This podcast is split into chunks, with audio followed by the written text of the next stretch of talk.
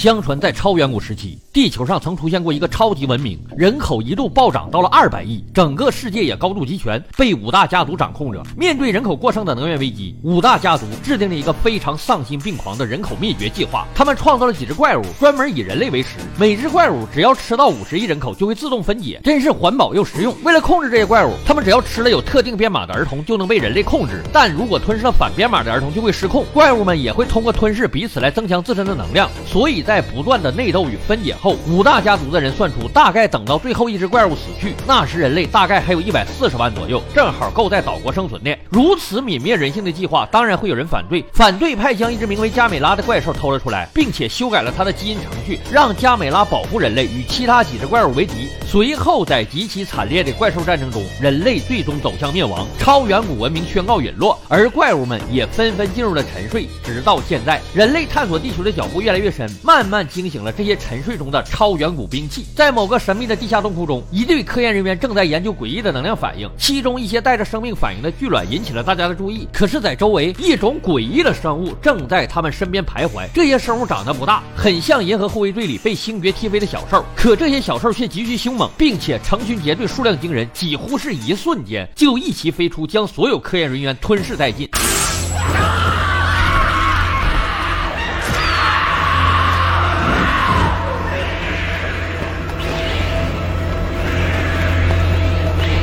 显然，这些生物具有非常恐怖的捕猎特性，人类在他们面前完全是待宰的猎物。没错，他们就是超远古兵器怪兽之一加奥斯。当然，这些小家伙只是加奥斯刚从卵中出生的状态。然而，短短几周时间，城市上空突然被一大群加奥斯袭击。它们普遍身长五米以上，锋利的外壳可以轻易撕碎钢筋混凝土，如同啄木鸟一般爬在高楼大厦上面，轻轻一啄就能叼出里面的人类。整个城市陷入一片恐慌之中。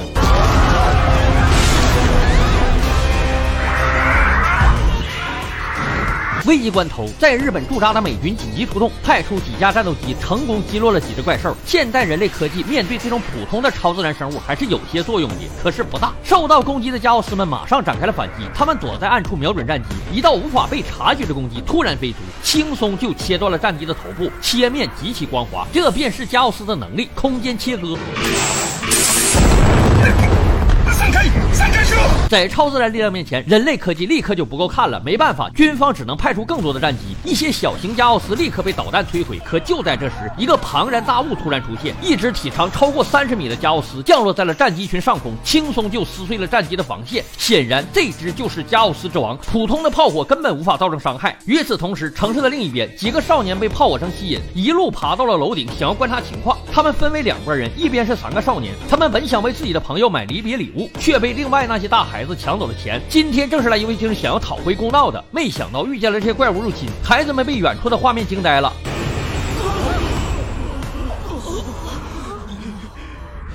可突然，他们的身后出现了一只小型的加奥斯，嘶嚎着就扑了过来。还好小孩子的身手比较灵活，躲过了怪鸟的攻击。加奥斯的舌头刺穿了楼顶的空调，强大的电流暂时麻痹住了这只怪物。孩子们趁机跑了下去，可他们刚刚下楼，几只小型加奥斯又围了上来。不知何种原因，加奥斯们似乎对这几个少年格外关注，前有追兵，后有堵截，三个少年陷入死局。眼瞅着就要变成食物的紧要关头，一股玄奇强大的能量突然从门外喷射进来，能量卷积的飓风瞬间。将几只怪兽秒杀，强大的气浪让整个大楼都开始摇晃。等到终于恢复平静，三个少年颤抖着走出门外。战火中是他们一生难忘的画面。一只巨大的暗绿色怪物站在他们面前，几个少年甚至没他的一个脚趾大。怪兽全身上下覆盖着看起来坚不可摧的外壳，两只长着尖爪的手臂仿佛拥有毁天灭地的力量。恐怖的獠牙之上是一双散发着神秘能量脉冲的双眼。怪兽的背后是一个巨大的龟壳，宛如一只体型巨大的乌龟。没错，它正是。我们的主角，超古代的究极兵器，沉睡怪兽们的毁灭克星，全人类的守护者与拯救者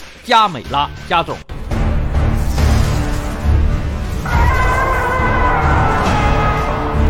只是站在这里，其强大的气场就已经引发了天地异变。那些散落在周围捕食的小加奥斯们立刻围了上来，试图消灭眼前那个宿命仇敌。可这些小卡拉米怎么可能是加总的对手？看着眼前如同小蚊子一般的麻雀们，加奥斯张开了巨嘴，一道幽蓝色的能量自体内酝酿，从血肉深处不断向上汇集，最终能量化为毁灭般的红色烈焰，凝聚成火球，向着加奥斯们飞去。仅仅一个照面，无数只加奥斯就被一招秒杀。而那些幸存逃脱了火球的加奥斯，则被加美拉的巨爪一下一个，就连他们削铁如泥的神技空间切割，也只能在加总身上留下一些不痛不痒的痕迹。哼哼，一群不知死活的小东西！突然，空气中闪出一道凌厉的斩击，成功的在加美拉的外壳上留下一道伤痕。是那只加奥斯之王出现了，向着自己的仇敌冲杀过来。他的速度迅猛无比，加奥斯不断拉扯着加美拉的攻击，一连躲过了数个火球，好不容易命中一次，却是加奥斯的佯攻之计。他在落地前用巨大的翅膀熄灭了火焰，向着加美拉飞冲过来。然而加总也在等待这一刻，攻击的那一瞬间便是破绽显现的时刻。加美拉一发火球正中怪鸟，可还是被对方极致的速度躲过，只切断了怪鸟的一只爪子。加奥斯用仅剩的爪子死死抠住加美拉，不断用空间斩击攻击对方。这一下彻底让加美拉愤怒了，他直接抓住怪鸟的头，一只利爪直接刺入他的眼球，随后拉住怪鸟的尾巴，用力甩飞出去。在绝对的力量面前，一切战术都是笑话。加奥斯被一套连招打得彻底失去战斗力，瘫倒在地上苟延残喘。加总看时机已到，一发火球彻底将他烧成了灰烬。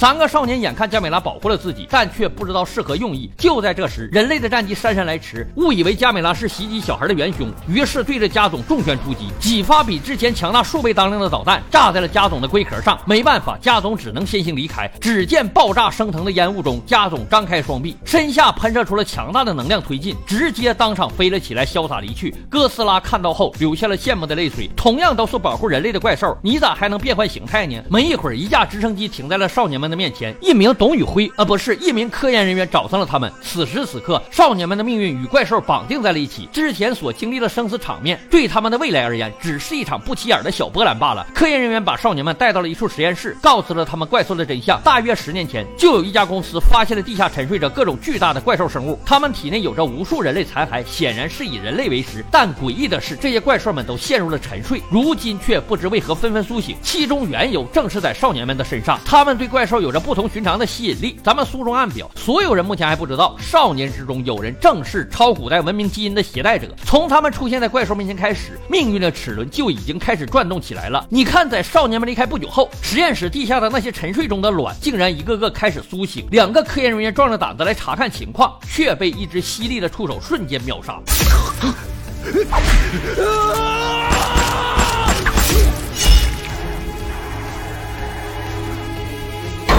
基地的电子屏障在怪兽面前如同虚设，队员的尸体就这样掉了下去。而此时的下水道里面已经有了无数只怪物存在。在得知基地被破坏后，军队立刻着手疏散小镇的居民，准备趁着怪兽们长大以前把他们集体消灭。然而让所有人都没想到的是，这些怪兽们竟然开始了自相残杀，互相吞噬，就像是羊骨一般，只留存下来最强大的那只。最后吸收了所有怪兽能量的超大型怪兽之王诞生了。此兽名为加卡，头长牛角，状如巨蜥。背后长着骇人的骨刺，还有一根粗壮有力的尾巴上长着一根致命毒刺。而此时的几个少年闲得蛋疼，觉得自己是主角模板不能闲着，于是把调查怪兽复活的责任扛在了自己身上，竟然要偷偷进入下水道独自调查。只能说不作死就不会死啊！他们恰好遇见了古王之王加卡，多么渺小的食物啊！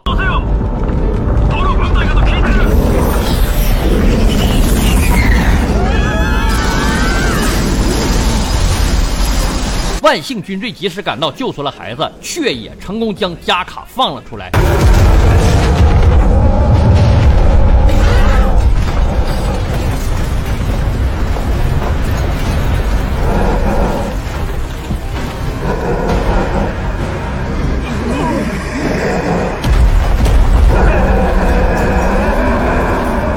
欲知后事如何，咱们下文分解。